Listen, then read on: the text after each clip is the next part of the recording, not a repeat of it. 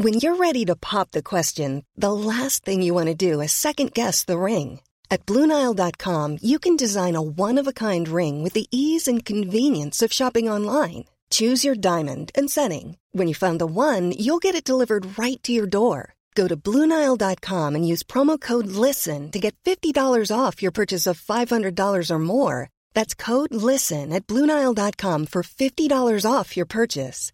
Bluenile.com code LISTEN. Bonjour et bienvenue dans Podcasting, le podcast quotidien d'actualité du Grand Sud-Ouest. Chaque jour, suivez-nous à la découverte de l'information régionale avec les journalistes et chroniqueurs du territoire. Je m'appelle Jean Berthelot de Lagleté.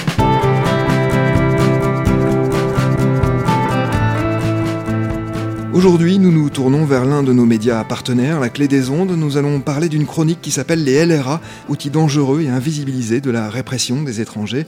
Cette chronique, c'est vous qui l'avez écrite. Bonjour Pauline Racato. Bonjour. Pauline, vous travaillez pour la CIMAD et intervenez donc régulièrement à l'antenne ou sur le site de la Clé des Ondes. Nous allons rapidement expliquer ce que sont ces fameux LRA, les locaux de rétention administrative, qui sont d'ailleurs au cœur de l'actualité. Mais avant cela, expliquez-nous ce qu'est la CIMAD pour laquelle vous travaillez. La CIMAD, c'est une association nationale qui est donc présente sur tout le territoire euh, en métropole et en outre-mer. Une vieille association puisqu'elle a fêté ses 80 ans l'année dernière, elle date de 1939 et euh, qui a pour mission euh, d'agir en solidarité active avec euh, les personnes exilées et les personnes étrangères sur le territoire. Donc elle a une multiplicité d'actions, c'est un mouvement. Donc effectivement, moi je suis salariée, mais il y a beaucoup de bénévoles et de sympathisants de l'association dans toute la France. Alors Pauline, votre chronique est une critique de ce que sont les locaux de rétention administrative. Je le disais, on est en pleine actualité car l'une de ces structures a ouvert à Bordeaux le 17 mars. De quoi s'agit-il exactement? Effectivement, euh, donc les locaux de rétention administrative, euh, c'est un outil euh, légal hein, pour l'administration pour enfermer des personnes étrangères afin de les expulser du territoire. Moi, je travaille dans un centre de rétention. C'est un dispositif qui est euh, durable, pérenne, qui est très encadré par la loi. Les LRA, en fait, c'est euh, comme un, CRA, mais en infradroit. Donc, il y a moins de euh, contraintes, il y a moins d'exigences légales. C'est des lieux qui peuvent être créés sur donc décisions administratives, sur des arrêtés administratifs, et qui créent des lieux de rétention dans des lieux qui ne sont pas dédiés à la rétention. C'est-à-dire que l'administration peut créer un local de rétention dans un hôtel, euh, dans une cellule de garde à vue, voilà, à peu près où elle veut, si elle répond aux quelques exigences qui sont posées par la loi, qui sont qu'il doit y avoir une chambre individuelle, euh, un local de visite. Ce sont, ce sont quand même des exigences euh, très limitées. Ils peuvent être temporaires ou pérennes. Là, par exemple, en Gironde, ce sont des locaux toujours temporaires qui ont été créés, donc pour des durées de 48 heures. À ce micro, il a déjà été question des centres de rétention administrative que vous avez évoqués, l'ECRA, et notamment au moment où celui de Bordeaux s'était transformé en cluster de circulation euh, du Covid, situation à laquelle vous aviez d'ailleurs été directement euh, confronté avec la CIMAD. Euh, un mot, vous avez dit donc que finalement la différence entre le, les LRA et l'ECRA, c'était notamment que les LRA étaient en infradroit. Vous pouvez nous préciser cette subtilité? Dans les centres de rétention, la loi pose euh, des exigences, euh, par exemple un nombre de mètres carrés limité par personne. Euh, par exemple, nous, notre intervention euh, en tant qu'association euh, qui est euh, présente quotidiennement pour accompagner les personnes dans l'accès à leurs droits. Voilà, on est conventionné, il y a un marché public. Ces exigences-là, elles n'existent pas euh, pour les locaux de rétention. Il n'est pas non plus, par exemple, prévu dans les locaux de rétention qu'il y a un espace euh, extérieur accessible aux personnes. Il n'y a pas d'association conventionnée pour intervenir euh, dans ces locaux, euh, même si sont mis à disposition en fait euh, aux personnes qui sont fermées des numéros de téléphone des associations. Mais voilà, il n'y a pas de présence physique dans les locaux de rétention. Il y a très peu de communication sur ces sur sur ces locaux. Par exemple, le ministère ne communique pas sur le nombre de personnes enfermées dans les locaux de rétention. Euh,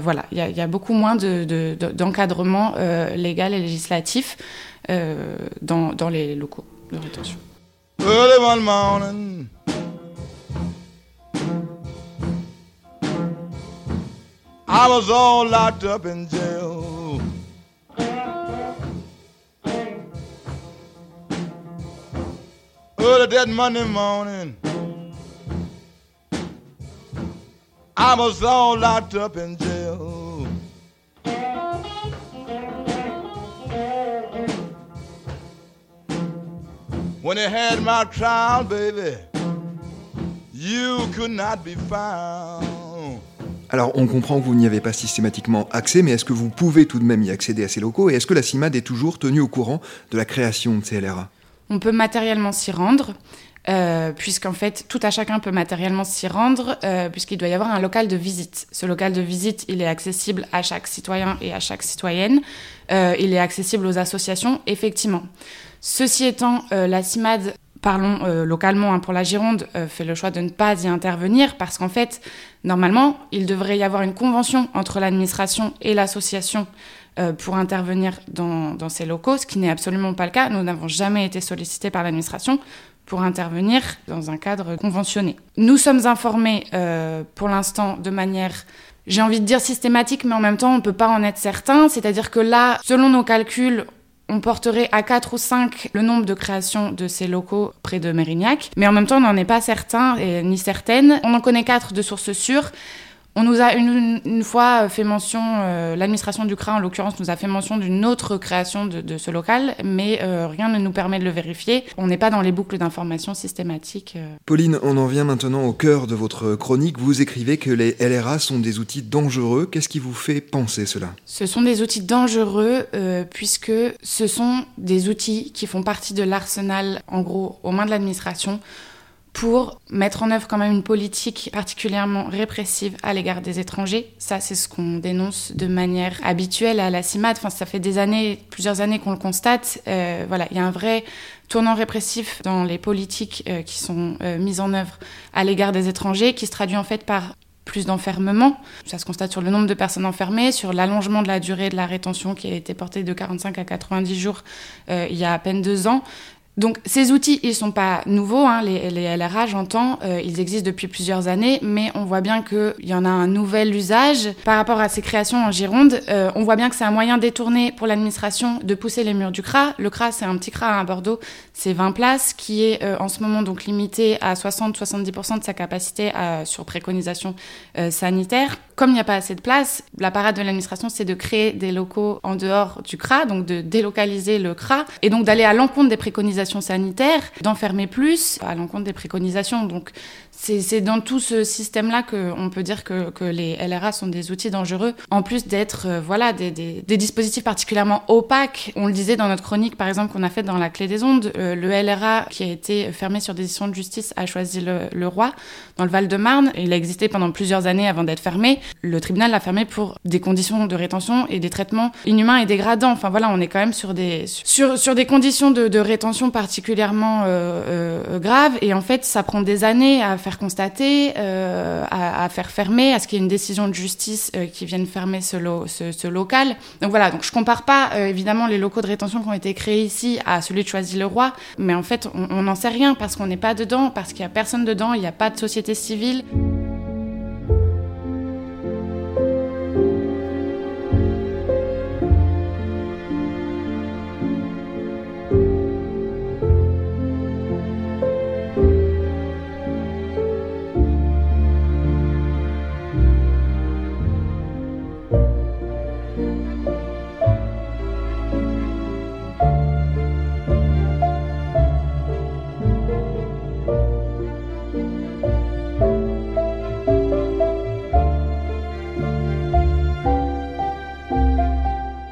Qui sont les, personnes qui sont retenues dans ces LRA je vais vous parler aussi au niveau très local, puisque là, c'est ce qui nous intéresse. Euh, donc, à Bordeaux, les personnes qui, ont été enfermées dans ces, dans ces locaux de rétention, ce sont exclusivement des personnes qui sont en procédure Dublin.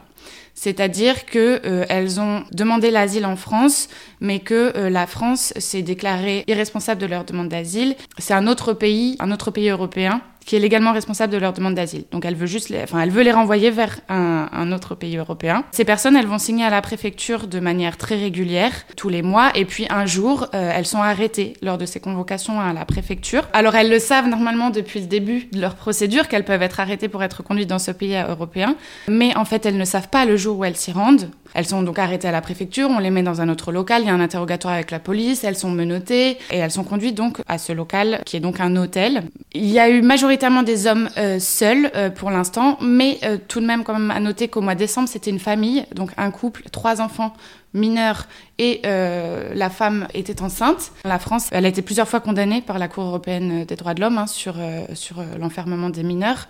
Et je rajouterai aussi que c'est un petit peu aussi l'outil ultime d'une politique de la préfecture de Gironde, de ce qu'on appelle en fait des placements de confort. En gros, les personnes, elles sont interpellées la veille de leur départ. Donc elles sont enfermées pour moins de, 24 heures et donc le lendemain matin, elles sont reconduites dans, dans pays européen. Ça les prive également du contrôle normalement juridique qui permet de savoir si l'arrestation et l'enfermement est légal ou pas.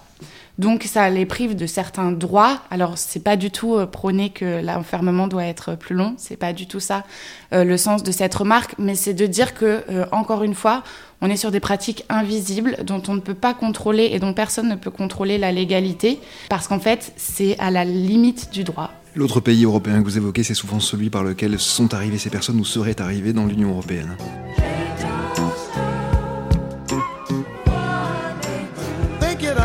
Your senses. What can you do in there?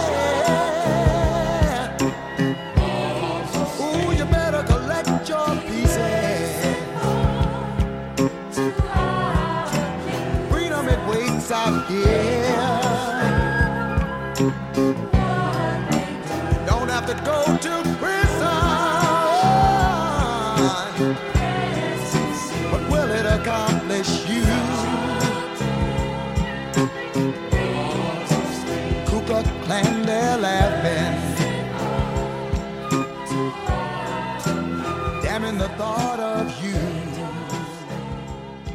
Le LRA ouvert le 17 mars était déjà le cinquième dans la région. Vous évoquiez ces questions euh, d'invisibilisation finalement de ces personnes-là parce que vous le disiez, il y a une grande opacité, à peu près personne n'est tenu au courant. La Nouvelle-Aquitaine et la Gironde en particulier sont-elles des territoires où les conditions sont particulièrement euh, difficiles pour les personnes étrangères en situation irrégulière? On se souvient qu'en 2016, la CIMAD avait symboliquement et ironiquement décerné un prix Charter Award hein, à la préfecture de Gironde et un autre d'ailleurs à celle de Calais où se trouvait Fabienne Bouchot.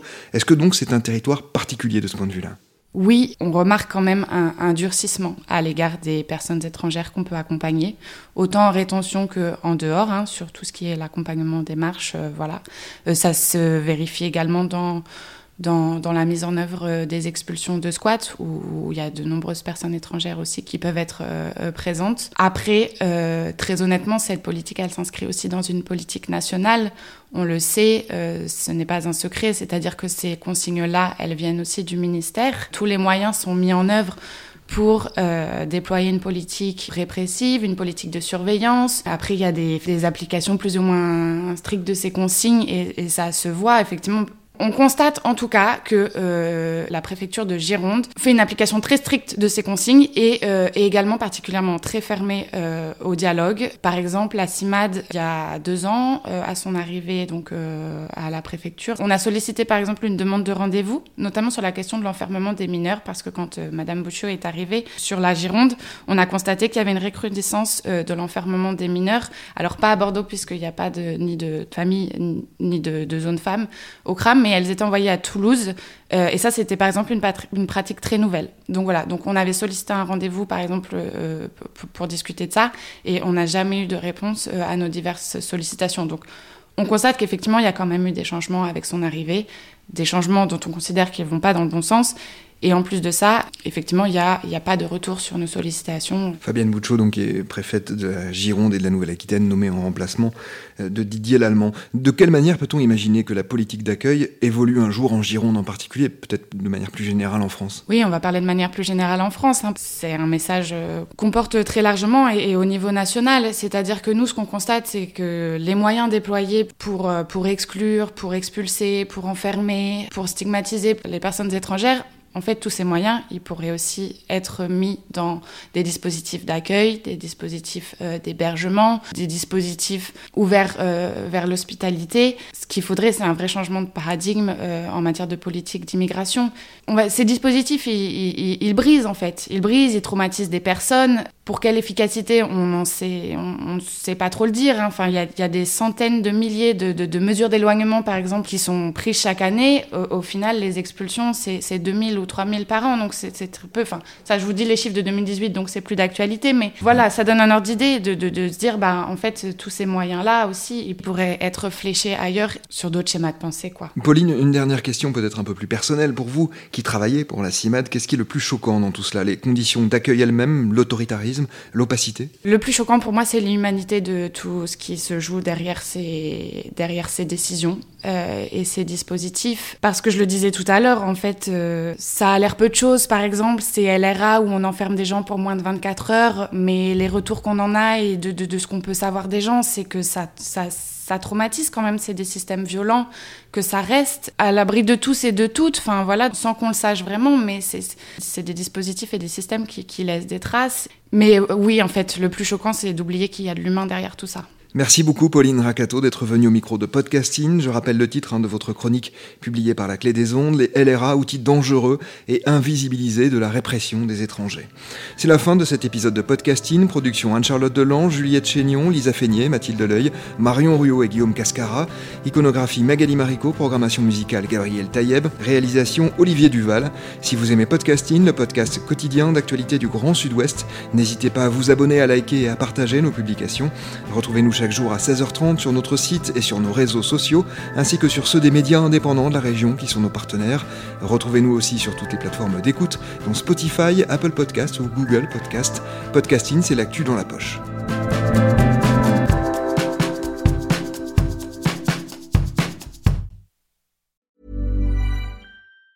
Want truly hydrated skin? Body Care Breakthrough Hyaluronic Body Serum. It's clinically proven to increase hydration by 161%. It's lightweight, fast absorbing, and delivers 24 hours of hydration for silky smooth skin without any sticky afterfeel.